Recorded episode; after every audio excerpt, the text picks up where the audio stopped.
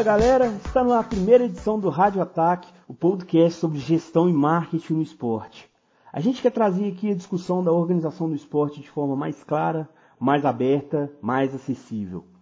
Eu sou o Thiago Petroc, sou criador do Ataque Marketing, portal de debate de marketing esportivo e gestão no esporte. Eu estou aqui hoje na companhia do Luiz Felipe Machado. Fala Luiz, tudo bem, cara? Opa, tudo bom. Seja bem-vindo é, nessa nossa nova realidade. Como é que tá o home office, meu caro? Ah, home office para mim é tranquilo porque já fiz por muito tempo, então é, é fácil de me readaptar. Bom, é, o mundo parou é, com, com a chegada dessa pandemia toda aí que tomou conta do mundo. O coronavírus já está causando aí um impacto muito grande no esporte. A gente não sabe é, até quanto tempo tudo isso vai durar, mas o que a gente pode dizer é que o esporte aí segue um pouquinho sem rumo sem eventos, sem receita, sem televisionamento. É, televisão agora passando vários VTs de jogos. É um momento que vai exigir muito de executivos de, gestão do esporte, passando por atletas, imprensa e, claro, os torcedores e os fãs do esporte. Bom, para a gente começar, Luiz, quando essa pandemia passar aí, a reconstrução vai ser longa no esporte, né? É, eu acho que vai ser longa e sofrida principalmente para quem hoje já sofre muito com dívidas, com gestões anteriores complicadas e gestões atuais que não estão se ajudando também. Certamente vai aumentar a distância entre os mais organizados financeiramente e os menos organizados. É, esse ato forçado aí, obviamente não estava na programação de nenhum clube. É, os clubes ainda têm algumas rendas ali provenientes de, de, de patrocínio, Alguns sócios torcedores acredito que a grande maioria ainda não abandonou o clube sem, jo sem jogos, mas o que vai ficar é de falta de visibilidade. Eu acho que a médio e longo prazo essa arrecadação dos clubes vai comprometer muito. É, e eu acho que esse problema maior vai ser para os times que são os mais tradicionais da Série A que estão em dificuldades financeiras.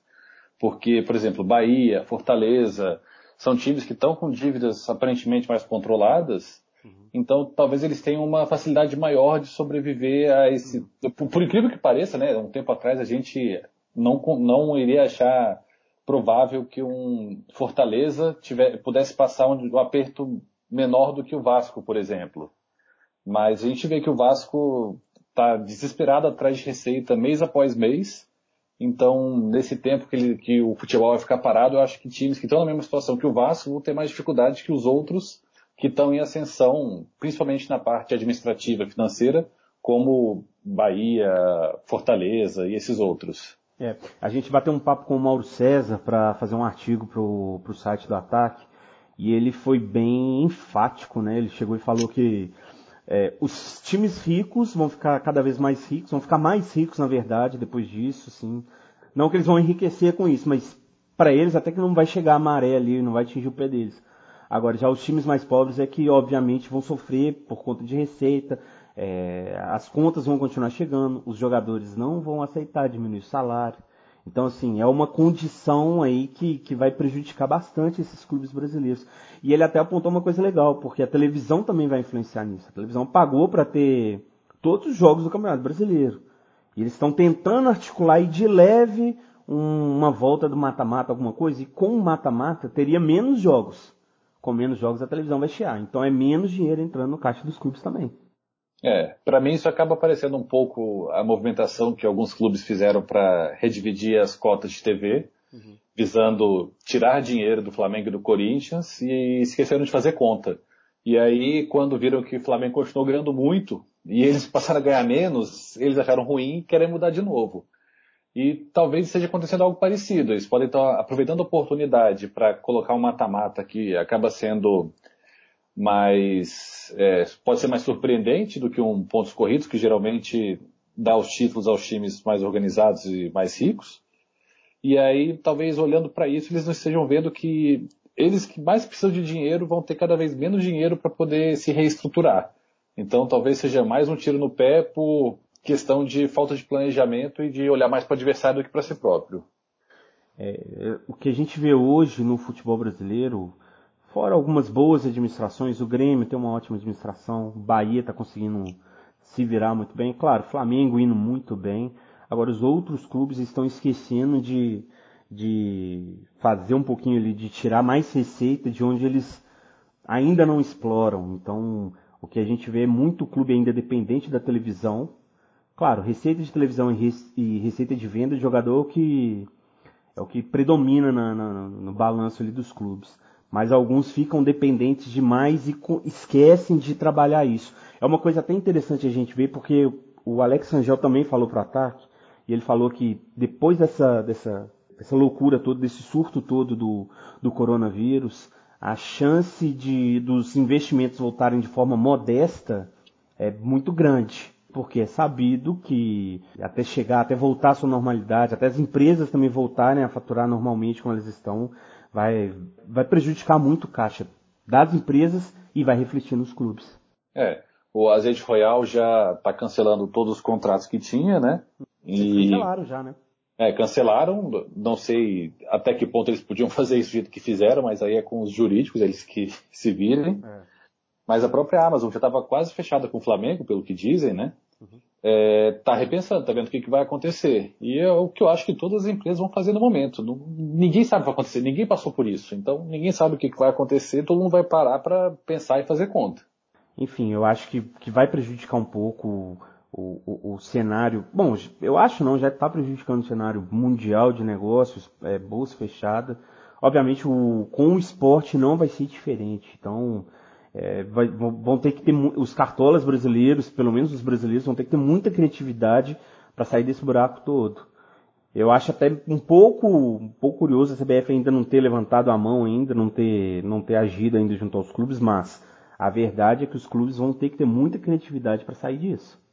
Sim, talvez até fosse um, um bom momento para os clubes começarem a pensar juntos sem picuinha, porque, como a gente vê, por exemplo, que a Liga Espanhola faz de fortalecer a Liga como um todo, com certeza isso facilita até na negociação com os próprios jogadores de futebol, se eles vão ter que ficar sem salário, se vai poder dar férias coletivas para todo mundo, como que vai ser feito, qual é o planejamento para essa crise, assim, ah, vão ser o quê?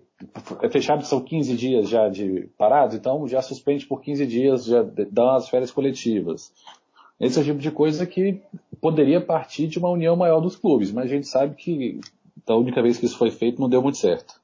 Falando em clubes brasileiros, Luiz, como que você acha aí que eles estão lidando com, com essa situação toda? Ah, eu acho. Em termos de, de claro, né? Não só, não só o impacto, mas agora, como que você acha que eles vão passar a lidar com isso daqui para frente? É, o ideal seria que eles começassem a, a se planejar para realmente uma variação maior de, de fontes de renda, uhum. porque, como você mesmo falou, é, muitos clubes estão presos nas mesmas fontes de sempre e o máximo que fazem é tentar alguma coisa mais com o sócio torcedor.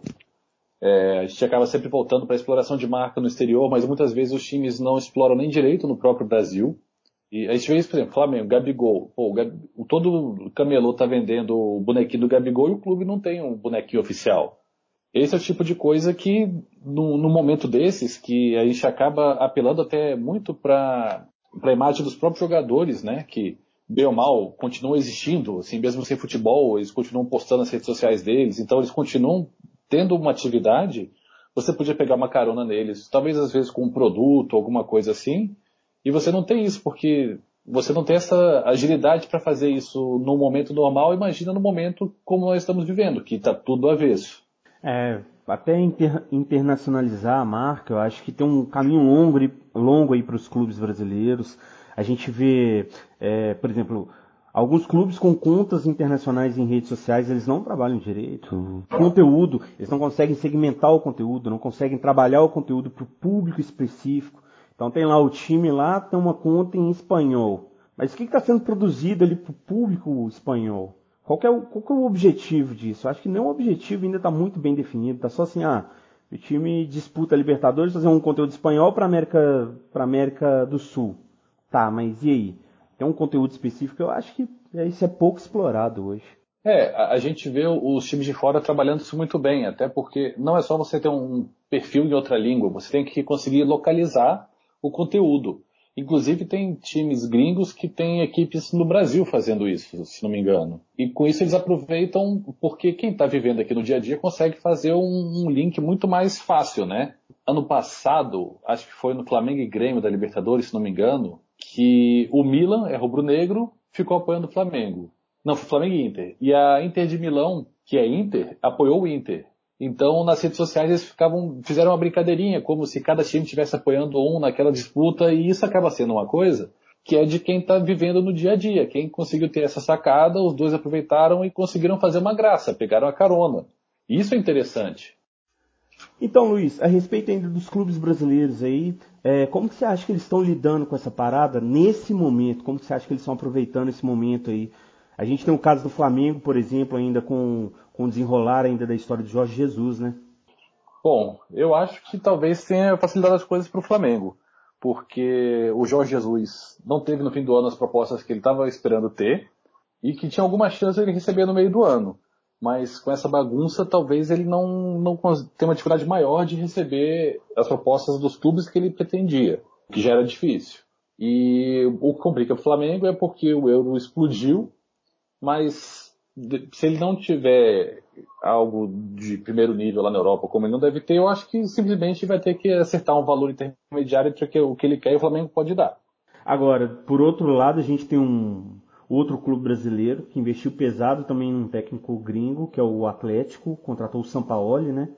Só que contratou o Sampaoli, fez um jogo e teve a parada. É, o problema do Atlético é que vai ter que ficar pagando esse salário enquanto tá parado, né? É, e o salário é... do cara não é, não é, nada, não é nada baixo, né? É, é. quase de um milhão, alguma coisa aí, né?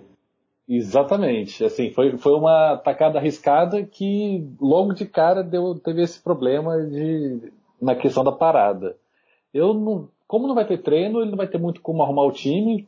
Aquela empolgação inicial, talvez ele é, tenha dado uma esfriada, mas talvez tenha algum tempo para conhecer um pouco melhor os jogadores na parte mais pessoal mesmo, ligar para os caras, fazer umas conferências. Não sei até que ponto isso vai ter um grande efeito, mas não, não, há, muito que se possa fazer nesse momento. Cara, falando, falando nessa linha do futebol em geral, você que entende meio de, de rede social, cara, o que, que, você tem visto aí dos clubes fazerem nesse meio tempo, eles trabalhando aí com rede social? Qual que você está achando que é o trabalho deles agora? Qual é a sua avaliação? É, o maior problema que eles tiveram foi porque não existia o tempo hábil para nenhum tipo de planejamento. Então, tiveram que sair improvisando desesperadamente para todo lado. O, muitas vezes apelando para histórias, assim, jogos antigos, títulos. Aí estão revirando todo o museu dos clubes, né, para poder pegar conteúdo, que eu acho muito legal, que acaba sendo uma boa maneira de ativar a torcida com memórias importantes. É, é um bom momento também para aproveitar a imagem dos jogadores, né, porque eles mesmos vivem postando exercícios que eles estão fazendo em casa, esse tipo de coisa, assim, desafios. Então você realmente tem que aproveitar os jogadores, porque como eles se desistem, né? Eles estão jogando bola, mas eles estão em casa e vivendo. Então, tem alguma coisa que você possa mostrar com isso ainda? Eu vou, eu vou te falar uma coisa que eu achei bem legal. Você, você falando aí de museu, de jogos antigos. Eles estão fazendo uma interação bem legal com a televisão. Vi com o Sport TV, viu, por exemplo, o Botafogo. Passou a final do Campeonato Carioca, de, o Sport TV transmitiu a final do Campeonato Carioca de 2010, se eu não me engano, retransmitiu, né? E aí teve toda a interação, os caras mostraram lance jogo a jogo, mostraram vídeo de bastidores da época, então eu achei isso legal. É, eu acho isso legal porque, assim como os clubes estão com dificuldade com conteúdo, os canais de esporte também, né? Parou tudo, então acaba que nessa aí um tá coçando as costas do outro, todo mundo se ajudando, porque o, o, pro clube é interessante que ele esteja passando na TV, e para a TV é interessante que o clube esteja reforçando que está passando esse tipo de, de conteúdo. Então é um lugar onde todos ganham. Mas eu acho que às vezes os clubes também perdem um pouco a linha na hora de dar uma pelada. Eu, eu vi um, um tweet do Atlético Paranaense tentando pegar carona no Big Brother, né, que é o que sobrou para quem gosta de emoções, ah, né? Muita, muita gente migrou do futebol pro Big Brother. Agora o, e... o Babu e o Prior. Exatamente, eles são quem a galera do futebol mais se apegou aí. Uhum. E aí o Atlético vai e coloca uma foto dos dois abraçados como se fossem jogadores do Atlético. Uhum. Pô, um torce pro Flamengo, outro torce pro Corinthians. Pegar uma carona dessa é uma forçada de barra, né? Cara, é legal você ter comentado isso, porque eu vi, eu vi uma postagem parecida com o Clube do Remo. E a galera lá, alguns, dá pra ver quem gosta um pouco mais de BBB, alguns dando um ok, comentando, ó, oh, que legal e tal. Mas a grande maioria ali, a galera, pô, nada a ver, tira esses caras daí, não tem nada a ver com o meu time. A galera ainda pergunta, pô, mas você não, você não é fã dos caras? Não, eu sou fã do Clube do Remo, eu sou, sou remista, não tem nada a ver com isso. É, você pega carona em assunto do momento é uma ótima mesmo no marketing digital. O problema é que tem que fazer algum sentido. É. Você, você, tem que conseguir algum fio de, de conexão ali para ser minimamente viável. Quando você tem dois caras que são é, tem times declarados, isso fica um pouco mais difícil. Cria uma resistência maior para um outro time pegar carona. É, até porque também cada um, por exemplo, você tem BBB, você tem quantas pessoas? 12, 20, 10 pessoas, sei lá. E obviamente tem, você tem nichos diferentes, então cada um vai torcer para um diferente ali, até você vincular a imagem de dois caras ali e o pessoal gostar, parece a primeiro momento que uma grande parte das mulheres não está gostando, acho que é do Prior, se eu não me engano. Não estou acompanhando 100%, estou acompanhando um pouquinho ali, mas é, parece que algumas não estão gostando, então tem esse comentário, então eu acho que fica meio simplista mesmo. Por exemplo, o que eu estava notando, é, vi aí esses dias, é que os clubes estavam apelando muito para joguinhos. Então dava aquele coloque quatro ídolos da sua história e marque quatro clubes. Não não gera um valor, não gera tanto tanta coisa pro pro torcedor em si. Eu acho que também é uma época que vai precisar muita criatividade também da área de comunicação dos clubes. É, esses joguinhos eu concordo com você que assim geram um engajamento meio vazio. Sim, mas eu não acho que seja é, chega a ser uma coisa negativa. Como foi nesse caso, por exemplo, do Atlético Paranaense com dois caras que não são nem torcedores do time e são declarados de outro. Isso eu acho que é uma coisa que é pior porque você gera uma, uma repulsa, talvez. Nesse caso dos joguinhos, apesar de tudo, você está ali dando uma movimentada com a torcida, falando de ídolo. Se eu tivesse na comunicação de um time de futebol, eu acho que eu também estava fazendo joguinho para tentar manter o engajamento mais alto ali. É, assim, não dá para reclamar porque você acaba fazendo um ou outro e deixando passar. Eu a, a, a, confesso também que eu acho que acabaria fazendo um ou outro. Mas uma coisa que é legal, a gente estava até conversando antes da, da gente gravar isso, era o próprio clube da visibilidade para o torcedor. Por exemplo, pegar alguns torcedores que têm coleção de camisa, fazer mostrar a coleção de camisa deles, para eles gerarem conteúdo. Hoje a internet é um grande canal para cada um começar a gerar seu próprio conteúdo. Quem vai ter mais seguidor, mais engajamento, quem vai decidir é o seu próprio conteúdo. Se o conteúdo for bom, vai aparecer, vai ganhar. Uma coisa que seria legal era, é, eram os clubes fazer. Até a gente chegou a conversar isso antes da gente estar tá gravando. E por acaso eu vi hoje que o Santos fez isso com o torcedor. Eles colocaram uma postagem de, de, de uma coleção de camisas ali de, de um dos torcedores e dar esse espaço para o torcedor. Ou então, por exemplo, colocar ali é, qual a sua camisa da sua coleção preferida. E eu acho isso bem legal, daí desse espaço, abrir isso para o torcedor. É, isso é bem legal, como você falou, é uma maneira é, boa assim de você estreitar os laços com, a torcida, o que é muito legal. Muitas vezes você aproveita alguma coisa que já está aí, né? Como alguém que a torcida já sabe que é um colecionador famoso, ou até como o Botafogo fez com aquela Samanta lá, que está inclusive participando da TV do clube, que é uma garota que faz uns vídeos divertidos, tudo mais. Então, assim, se você está de olho aberto, prestando atenção nisso, você muitas vezes consegue captar alguma coisa que vale a pena. Eu achei a participação dela muito legal, até porque ela já criava uns conteúdos legais ali, bom, pelo menos que interagia com a garotada. Hoje você pega uma grande faixa de pessoal que está na rede social, que compartilha, que engaja, que comenta, a meninada ali está mais, tá mais presente mesmo. Claro, o ideal é que você segmente o que, que você está fazendo. Segmentar porque clubes grandes como Flamengo, Corinthians, Atlético, é, Grêmio, cada um vai ter sua, sua faixa de, de torcedor. Vários clubes do Brasil hoje, não é? Não estou falando só dos. Você pega clubes da Série A e da Série B mesmo, clubes, mas clubes grandes, com visibilidade, com uma grande torcida. O ideal é que você segmente o, o público, segmente o conteúdo que você vai direcionar para eles, porque cada público tem um interesse diferente. E hoje em dia, enfim, Hoje em dia o torcedor ele busca pelo, por mais personalização no que ele está assistindo, cada vez mais. É, e isso aí até varia de acordo, de acordo com cada rede social. É, por exemplo, o Twitter é uma rede social muito mais informal do que o, o Facebook, por exemplo. O Instagram, em, em, geral, fica mais ou menos ali no meio do caminho, mas você tem muita mudança no, no que você está falando, em como você fala, como se refere às pessoas, aos torcedores. Então isso varia até dentro do mesmo clube e cada rede social às vezes tem que ter um tom de voz diferente em cada uma, dependendo muito de quem é o seu maior público que tem ali. Isso é bem verdade. A gente está comentando aqui sobre, sobre comunicação e passando aí também já, já aproveitando para a gente falar sobre administração, é, você não acha que era hora de, esse momento que a gente está pausado no esporte, parado com o esporte, não era momento da gente adaptar o nosso calendário ao calendário europeu? Eu, pelo menos, defendo muito isso. Ah, eu sou favorável a isso, até porque você criando um calendário mundial fica muito mais fácil de todo mundo entender o que está acontecendo. É, tem um problema, claro, a gente tem uma grande vantagem que a gente acompanha o futebol brasileiro. Quando o futebol brasileiro está em férias, a gente assiste 30 jogos da Premier League, porque em dezembro eles têm um monte de jogos. Então é legal que o, o futebol continue o ano inteiro, mas por outro lado é, é complicado você ser um, um, futebol periférico tendo o futebol mundial, ou o principal futebol mundial, tendo um calendário diferente do seu. Em alguns casos até ajuda. Por exemplo, o Gabigol e o Jesus, quando estavam no auge deles vendo tudo aqui no Brasil, era fim de ano, era janela de meio de temporada na Europa. Com isso, talvez eles não tenham conseguido as oportunidades que eles esperavam lá fora.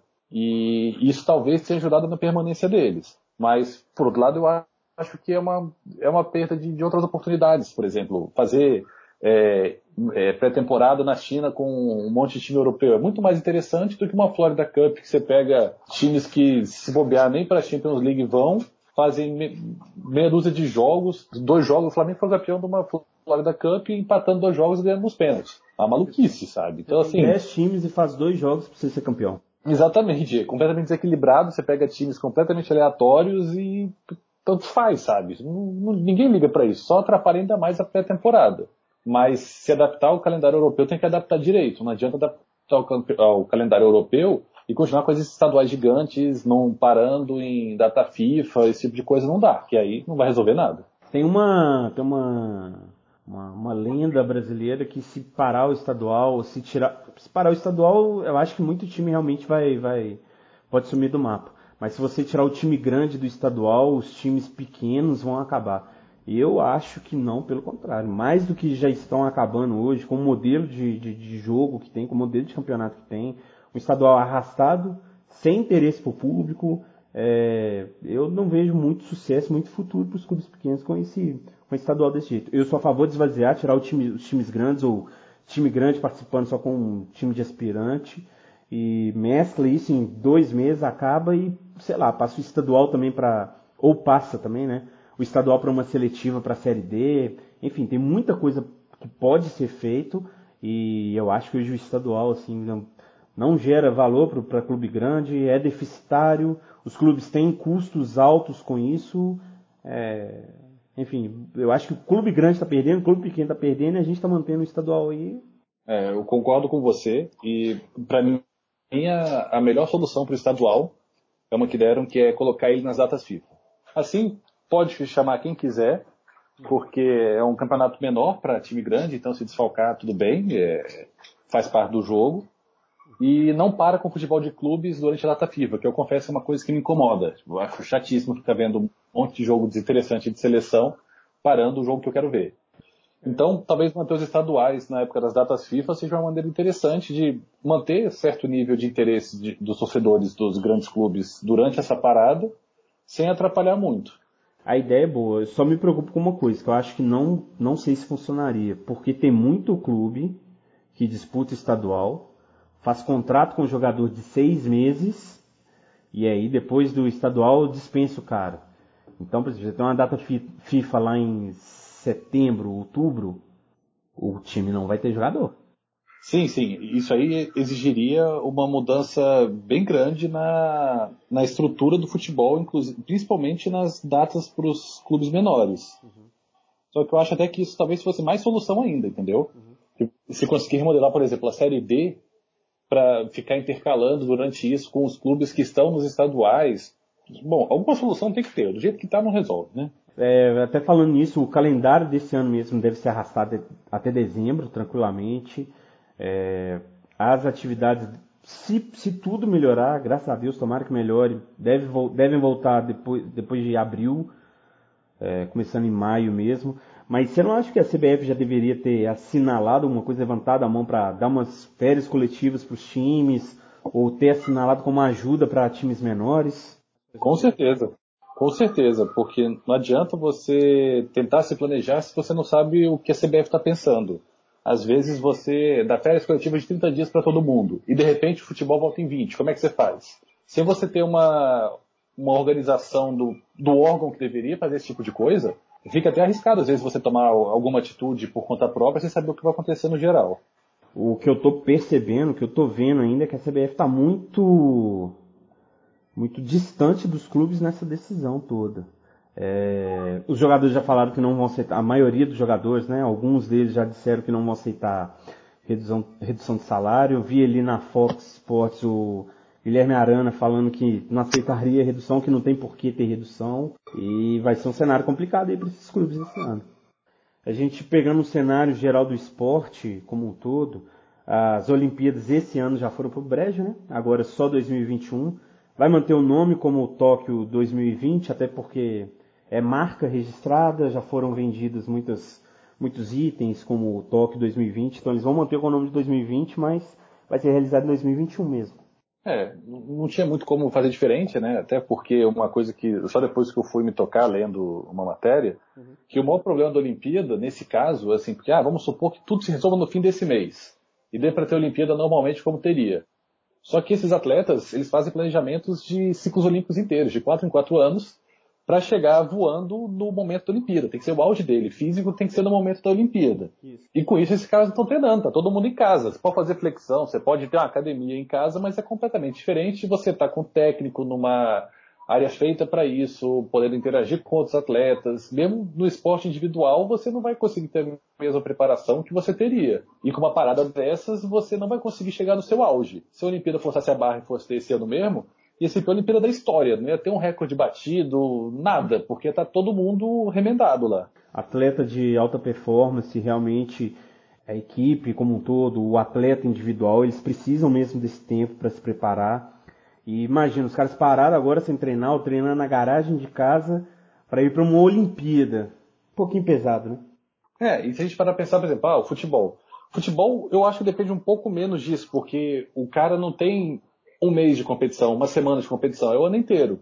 Então, mesmo que tenha uma parada, consegue manter ali a forma quando está parado, assim como no basquete também. A NBA parou também e vai ter uma hora que vai voltar. Quando voltar, Dizem até que a NBA tem chance de ter o melhor playoff da história, porque os jogadores vão chegar inteiros nos playoffs. Até isso é uma coisa interessante mesmo. Ah, legal isso, legal.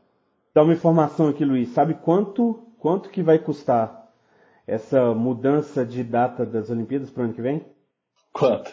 2 bilhões e meio de dólares. Só isso. Nossa. Nossa senhora.